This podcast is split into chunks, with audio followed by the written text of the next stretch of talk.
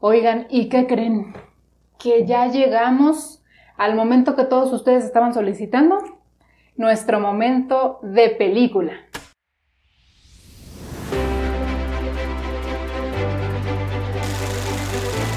Y para ello trajimos las prometidas palomitas, que por cierto Rodrigo ya se comió la mitad. Pero es que esta película vale la pena. La mitad. ¿Dónde cabe la mitad? A ver si está lleno. Mm, lo que pasa es que estaba todo copeteado. Ya se las comió. Bueno, está bien. y la película del día de hoy es nada más y nada menos una película de reciente estreno que se llama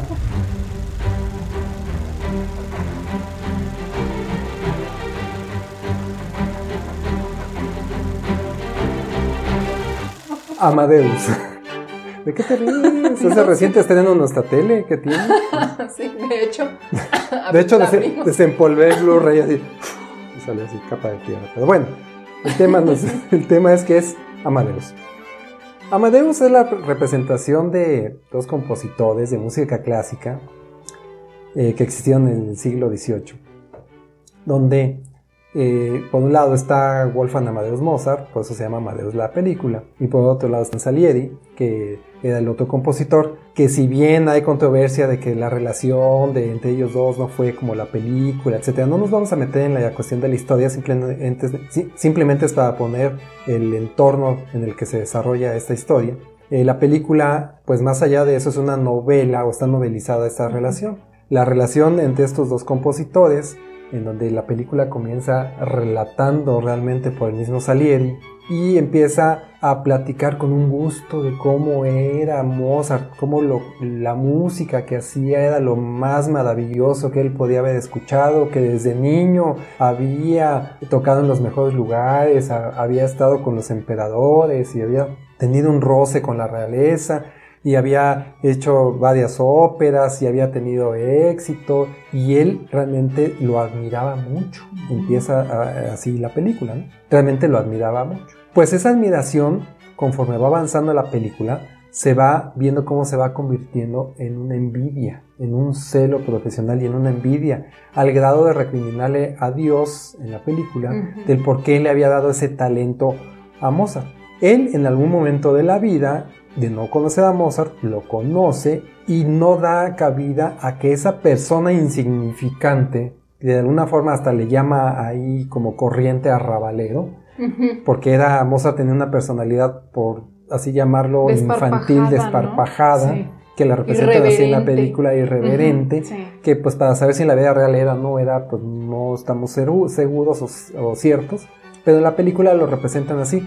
¿Cómo era posible que en esa época donde los compositores y la gente que sabía hacer las cosas eran formales, eran serios, eran muy eh, elocuentes en la forma de hablar, y Mozart era completamente irreverente, de hecho hasta diferente físicamente, escogía pelucas de diferente tono, de color, y era capaz de crear esas, esas bellezas de composiciones. Y él que había estado cumpliendo cabalmente, que había ofrecido su vida a Dios, incluso habla de un celibato, en donde no iba a tener esposa ni descendencia, con, con tal de convertirse en el transmisor del talento que Dios le podía otorgar y dar. Entonces empieza a decir, pero ¿por qué? Si yo que tanto que he dedicado mi vida, allí empieza el sentido de la justicia que habíamos platicado hace rato, eh, eh, llega a una persona que realmente es irreverente, que no ha ofrecido nada, que incluso es lujurioso, que anda detrás de las mujeres, que le es infiel a la esposa, porque así se representa en la película. Entonces no es digno de tener ese talento. Y entonces él comienza una persecución destructiva por ese sentimiento de envidia que tiene hacia Mozart. Otro Boleto Podcast está disponible en plataformas como Spotify, Apple Podcasts, iHeartRadio, Amazon Music, iBox, Google Podcast, Tuning y muchas más. Ya dentro de alguna de estas, pon en el buscador Otro Boleto Podcast y dale play. Al grado de que llega el momento que él piensa o siente que gracias a esa envidia que estuvo persiguiéndolo y atormentando toda la vida, la transmitió al punto de, en su mente, ocasionarle la muerte al mismísimo Mozart. Pero antes de eso, fíjate bien lo que hizo, que fue parte de lo que platicamos aquí hace rato, con reacciones ante la envidia. Sí, claro. le empiezas a poner el pie y le empiezas a difamar o inventar cosas. ¿Qué le inventó Salieri según la película a Mozart? Bueno, ellos para empezar se ganaban la vida dando clases, ¿te acuerdas? Dando clases a diferentes sí, claro. hijas de determinados... Le empieza a crear una mala reputación. Exacto, le crea una mala reputación donde eh, él empezó a correr el chisme totalmente infundado de que Mozart se sobrepasaba con las mujeres. Entonces no le daban chamba, no le daban trabajo y le empezó a ir muy mal. Empezó una época para él muy negra donde nadie lo contrataba y aunque hacía muy buenas composiciones, realmente de eso no se vivía en esos tiempos, se vivía de dar clases a domicilio. No, y se, se encargaba él mismo de sabotear incluso las representaciones o las funciones programadas de sus óperas, ¿no? Donde él hacía lo posible por, por hablar mal de él contra toda la, con toda la realeza, con toda la gente influyente, con toda la gente del, del alto estrato. Y bueno, quisimos escoger esta película, no les vamos a contar más para que la puedan ver y disfrutar. Es una película larguita y muy musical, pero vale mucho la pena que la vean ya desde esta perspectiva, muy disfrutable. Muy disfrutable queremos decirles que esta película ejemplifica muy bien todo lo que hemos estado platicando ahorita. Desde dónde surge la envidia, cómo la siente, cómo la vive, lo que ahorita tú bien acabas de decir, de que cómo empieza a desprestigiarlo, cómo empieza a hacer una especie de plan mental para, para acabarlo. Y todo eso surge primero por una admiración, fíjate, y después porque no fue él, ¿sí? Porque al final él no podía hacer lo que hacía Mozart, como él lo refiere, él, él era perfecto, yo no. Al, final, al, boicotear a Amadeus, pues no le iba a dar a él el talento, ¿estás de acuerdo? No iba a tener él lo que tenía Amadeus. A pesar de que Salieri era un músico reconocido por toda la sociedad, un músico que pertenecía a, a ese club social que era tan difícil pertenecer, o sea, realmente no tenía mucho que envidiarle. Simplemente que a él le parecían muy buenas las composiciones de, Amadeus. Sentía que lo podían Sentía que lo podían ensombrecer y sentía que él podía haber hecho eso, que eso era perfecto, porque una de las muchas cosas que le envidiaba es que Amadeus podía, tenía ya la composición en la cabeza, lo único que hacía era escribirla. No tenían corrección de sus partituras. Y Salieri decía, yo sí tengo que estar, no lo dice, pero lo ejemplifica que él tiene que estar rayando y poniendo y cambiando notas y, poniendo en el piano para escuchar, escuchar cómo va y rehacerla y perfeccionarla. ¿no? Y Amadeus, por lo que se ve en la película, era capaz de transmitir lo que ya tenía en la cabeza a un papel. Escribe en tu navegador otroboletopodcast.com.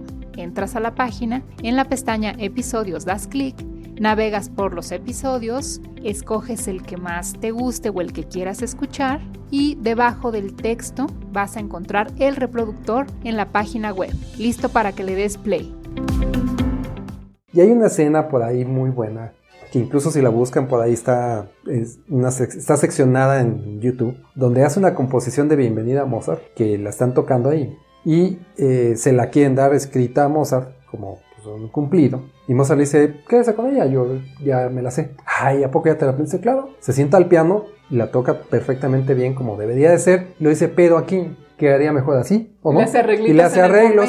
Entonces, pues eso lo evidencia a Salieri, bajo su punto de vista, que pues su composición no estaba perfecta, que la perfecta era la de Amadeus. Y allí entra un poquito lo que estábamos platicando de que a veces ese sentimiento de envidia es infundado malamente porque nadie estaba pensando en ese momento tal vez que era mejor lo que había hecho Mozart. Él era el que se estaba fabricando a sí mismo esa envidia de cómo es posible que él lo haya hecho y, a los ojos de los demás y me hizo quedar mal cuando que a lo mejor ni, no, en cuenta, a los otros. No lo hizo así con ese sentido. Ahí es donde entra que muchas veces sentimos envidia de las personas que las otras personas ni en cuenta ni los de al lado. Ni en el mundo te hace. Ni en el mundo te hace. Sí, sí, sí. Entonces, bueno, quisimos platicarles esta película. Les spoileremos bastante. Véanla, es muy buena.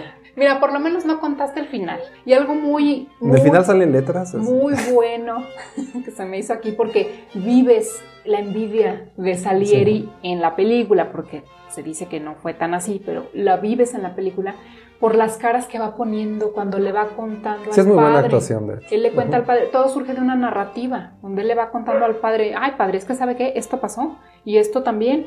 Y entonces lo van contando de una forma en la que las caras te hacen, te hacen vivir con él ese sentimiento. Y luego te trasladan a la escena, ¿no? O sea, ya se van hacia el, a la parte que están contando. Si te da el preámbulo siempre y te vas a la escena del preámbulo. Pero con ver las caras y cómo se expresa y la forma en que respira y, y, la forma en la que lo admiraba, que, que, se notaba que amaba esa música, que nada más leía las partituras y solito se iba metiendo en la música, nada más de leerlas, es fascinante. Búsquenla, capaz que todavía no está en cartelera, en su ciudad favorita. no, pues no. Corría el año de 1983. Cuando esa película Cuando el Amadeus salió a la lucha.